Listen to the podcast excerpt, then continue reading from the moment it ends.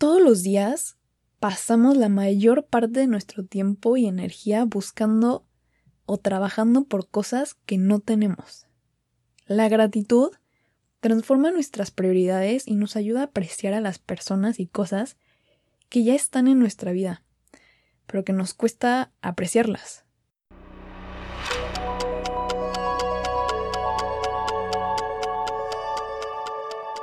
Bienvenida o bienvenido a ¿A dónde vas tan rápido? Un podcast diseñado para aquellos que no se conforman con la vida sin cuestionarse el porqué de las cosas. Creo firmemente que abrir y expandir nuestra mente es la clave para poder pausar un momento y reflexionar con la sencilla pregunta de ¿a dónde vas tan rápido? Te quiero ayudar a crecer como persona platicando sobre temas que son comúnmente ignorados en la sociedad, como el crecimiento personal, el mindfulness, la inteligencia emocional y la espiritualidad. Te invito a que me acompañes en este viaje. Yo soy Angélica Sánchez. Comenzamos.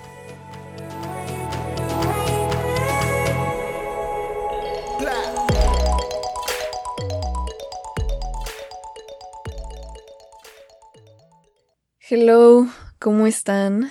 Espero que todos estén muy bien. Muy feliz martes. Para este episodio quiero hablar sobre filosofía y gratitud.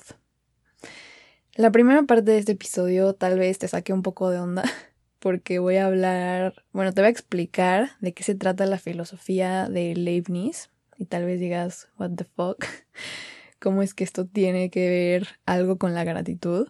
Pero vas a ver que al final, esperemos, que todo te haga sentido. Para empezar, tomé una clase de filosofía este semestre donde aprendimos del filósofo alemán Gottfried Leibniz.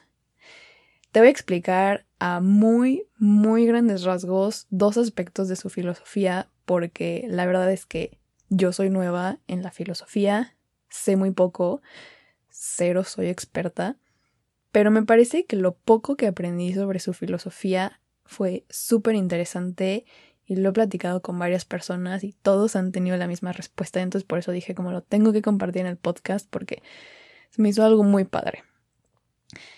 Leibniz era un racionalista que creía en la existencia de las mónadas.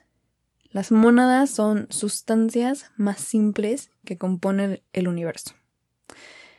Todo está hecho de mónadas, desde los humanos, los animales, las plantas, los minerales, todo. Son como si fueran los átomos de la metafísica. Y para los que no sepan qué es la metafísica, es una rama de la filosofía que estudia la realidad, el ser, la existencia, todas esas cosas muy locas, muy padres. Y bueno, para Leibniz, estas mónadas contienen todos sus predicados en sí mismas. ¿A qué me refiero con predicados? A que cada mónada contiene su pasado, su presente y su futuro dentro de sí misma. Si analizaras una mónada, podrías ver todo lo que le ha pasado, todo lo que le está pasando en este momento y todo lo que le pasará. Lo que significa que cada mónada es única cada una contiene un universo entero dentro de sí misma. Como si cada una de ellas tuviera su propia perspectiva del universo, porque por definición, si una mónada conforma mi cuerpo, es diferente de las mónadas que conforman tu cuerpo y por definición están en diferentes posiciones en el espacio y mil cosas que creo que espero que me esté dando a entender. Entonces, si estas mónadas existen, imagínate cuántos universos diferentes existen porque cada una tiene una perspectiva diferente. Lo más cañón de esto es que si tú ya pensabas que el universo es gigantesco, Leibniz de cierta manera multiplicó el universo por millones. Porque ahora el universo que existe en tu cabeza es diferente del que existe en cada monada. Es como si el universo estuviera compuesto de millones de universos más pequeños. Que de cierta manera, creo que muchos ya habían pensado sobre esta idea por la famosa frase de que cada mente contiene un mundo en sí misma. Pero ahora agrégale que además de que las personas tengan diferentes universos en su mente, existen estas sustancias simples que conforman todas las cosas y cada una tiene su propio universo. El haber aprendido sobre esta filosofía y darme cuenta del hecho de que hay filósofos que buscan explicar la grandeza del universo y sus infinitas posibilidades por medio de la lógica, me emocionó muchísimo que porque para mí las matemáticas son algo muy poderoso y el hecho de que quieran explicar toda la existencia por medio de matemáticas se me hace muy cañón. Pero también me hizo pensar que soy muy afortunada de ser parte de este gran universo que es imposible imaginarnos qué tan grande es. Y bueno, el otro aspecto que quiero hablar sobre su filosofía es que, para empezar, me encanta que él cree en Dios. Que para mí es algo muy alentador porque me da esperanza, aunque no confíe ciegamente en su filosofía. Pero el hecho de que un matemático quiera probar la existencia de Dios se me hace algo muy cañón. Y me da esperanza. Leibniz dice que hay un mundo donde existen infinitas posibilidades y Dios es quien escoge qué posibilidades se van a materializar. Y como Dios es bueno, Él escoge el mejor mundo posible, con las mejores posibilidades posibles. Por eso es que en el mundo existe la maldad, no porque Dios sea malo y haya creado la maldad, sino porque en el mundo de posibilidades, el mejor mundo posible, viene con algo de maldad incluida. Lo interesante es que, como Dios es bueno, tal vez el hecho de que haya maldad en este mundo no significa que sea un mundo malo, porque la maldad puede venir acompañada de un bien mucho mayor. Porque si todo fuera bueno, lo bueno ya no sería especial. Y tampoco sería bueno, sino sería algo a lo que ya no queremos aspirar, simplemente sería y ya. Entonces la maldad funciona como un contraste para ver lo bueno. De hecho, Leibniz dice que una imperfección en alguna parte del todo tal vez sea un requisito para la perfección del todo. Que yo estoy 100% de acuerdo porque, como ya dije, por ejemplo, en el episodio de las crisis, creo que lo malo a veces puede ser necesario para que podamos ver todo lo bueno que tenemos y a todo lo bueno que podemos aspirar. Entonces, por eso es que también su filosofía me hizo tanto sentido. Y lo que yo reflexioné cuando aprendí sobre sus palabras, las palabras de Leibniz, fue que si Dios escoge lo mejor, puedo confiar en que mi vida ha sido lo mejor hasta este momento. Tal vez existen, seguramente existen miles de posibilidades donde mi vida pudo haber sido una mierda, pero aún sigo viva, aún respiro, aún puedo reír, aún puedo ver, sentir, amar, hablar, estar con gente que quiero, conectar con la naturaleza, puedo quitarme esa preocupación o incertidumbre que a muchos nos persigue y nos ahorca de que mi vida tal vez pudo haber sido mucho mejor si hubiera hecho algo de lo que ahora me arrepiento o si no hubiera hecho algo por X razón. La filosofía de Leibniz me inspira a creer que lo que he vivido hasta ahora ha sido lo mejor. Y no quiero que caigas en la idea de que te debes de conformar con tu destino, porque si crees que tu vida hasta ahora no ha sido la mejor, entonces que estás condenado a vivir un futuro igual de horrible. No quiero que pienses así. Esta idea de Leibniz no tiene nada que ver con tu capacidad de hacer cosas buenas por tu vida. Solo quiero que reflexiones en la confianza y la belleza de su filosofía que te quiere transmitir porque esencialmente está diciendo que el mundo es perfecto como es. Y creo que, no sé, si quieres pensar en eso, te puede alegrar los días porque Yo no siempre creo que sea así, pero si no si no tengo esperanza, creo que vivir tu vida de una manera satisfactoria se puede volver mucho, muy más difícil. Y bueno, para cerrar todo lo de Leibniz, simplemente quiero decir que él después ofrece argumentos sobre el libre albedrío, porque si te picaste con mi mini explicación de su filosofía y quieres investigar un poco más sobre ella, vas a llegar a un punto muy complicado donde él dice que al final del día no tenemos libre albedrío. Pero no quiero hablar de eso ahorita porque la verdad yo no le hago, o sea, no le puedo hacer justicia a su filosofía, no, no sé lo suficiente para explicarla. Y también podríamos hablar de eso todo el día. Y también todas las filosofías tienen sus defectos, pero me quise enfocar en esta parte de sus ideas porque me parece que es un muy buen punto de partida para hacer una reflexión sobre la gratitud. Esa fue la primera parte del episodio. Ya no voy a hablar más sobre filosofía y cosas muy locas. Por si te dio un dolor de cabeza, una disculpa, ya puedes descansar. Muy pocas veces nos damos el tiempo para reflexionar sobre las bendiciones que tenemos. Hay que practicar la gratitud para agradecer que de todas las millones de posibilidades existentes, se materializó la más perfecta. Y esa es la que contiene este preciso instante donde tú me estás escuchando y estamos a quién sabe cuántos kilómetros de distancia y tal vez ni nos conocemos, pero por algo me estás escuchando. Y así como es de perfecto este momento, lo han sido todos los instantes que han conformado tu vida.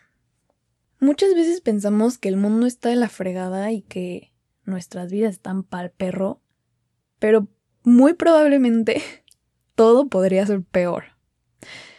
Da las gracias por las experiencias que has tenido, la gente que ha cruzado tu camino, tus pertenencias, tu cuerpo, tu salud, tu respiración. Empieza tu día agradeciendo. Agradece antes de comer, agradece que tienes un medio de transporte, agradece a tus amigos por estar ahí, a tus padres, a tu familia. Agradecer es gratis y tiene muchos beneficios científicamente comprobados. El otro día estaba leyendo un artículo escrito por dos doctores en psicología. Se llaman Joshua Brown y Joel Wong. Y ellos hablan sobre un estudio que se hizo en el 2015 con 300 estudiantes de universidad que buscaban ayuda para su salud mental. En el estudio les dijeron a un grupo de estudiantes los dividieron en tres grupos. Al primero le dijeron que escribieran cartas de gratitud a otras personas cada semana por tres semanas. A otro grupo les dijeron que escribieran sobre sus sentimientos negativos y al último grupo no les dieron nada que escribir. Al final del experimento, el grupo que escribió sobre gratitud, comparado con los otros dos grupos, demostró tener niveles más sanos de salud mental después de 12 semanas de haber participado en el experimento. Lo que estos resultados nos dicen es que la gratitud puede ayudar a cualquiera, no solo a la gente que es relativamente feliz y ya de cierta manera agradece, la gratitud también puede ayudar a la gente que tiene problemas con su salud mental a mejorar su estado de ánimo. Estos dos psicólogos también dicen que no necesariamente tienes que enviar las cartas, claro que lo recomiendan, pero el hecho de escribir sobre lo que agradeces de una persona a ti ya te ayudó a practicar la gratitud, independientemente de si la envías o no.